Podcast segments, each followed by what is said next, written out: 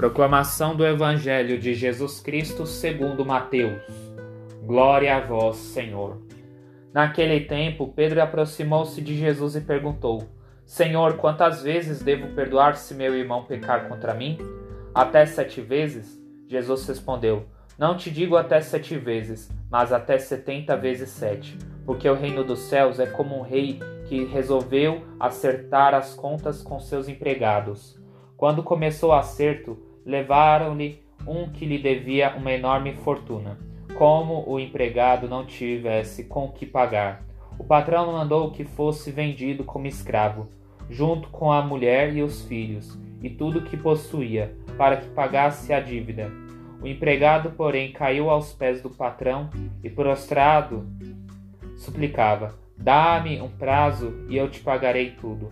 Diante disso, o patrão teve compaixão, soltou o empregado e perdoou-lhe a dívida. Ao sair dali, aquele empregado encontrou um dos seus companheiros que lhe devia apenas cem moedas.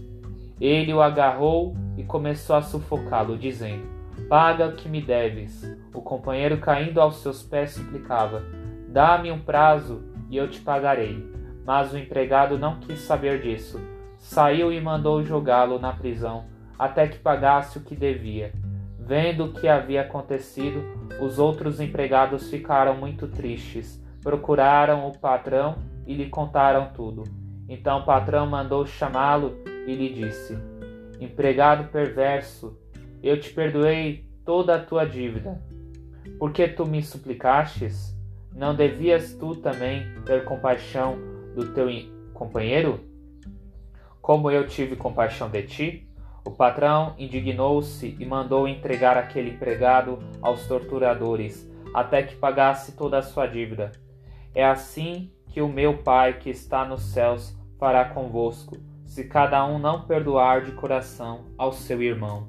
Palavra da salvação. Glória a vós, Senhor. O perdão é fundamental para destruirmos o sentimento de rancor e reconstruirmos o sentimento de amor para com o próximo. Para que não vivamos em ruínas. Deus é misericordioso para conosco e por isso sempre nos perdoa, para que possamos perdoar mais o irmão pelo erro cometido. O perdão sempre irá nos direcionar para Deus é necessário estar perdoando o irmão pelo erro cometido. Quando não reconciliamos uns com os outros, estamos matando a pessoa em nosso interior, negando perdão para quem quer reconciliar conosco, fazendo com que reconheça que o próximo viva da mesma condição que a sua.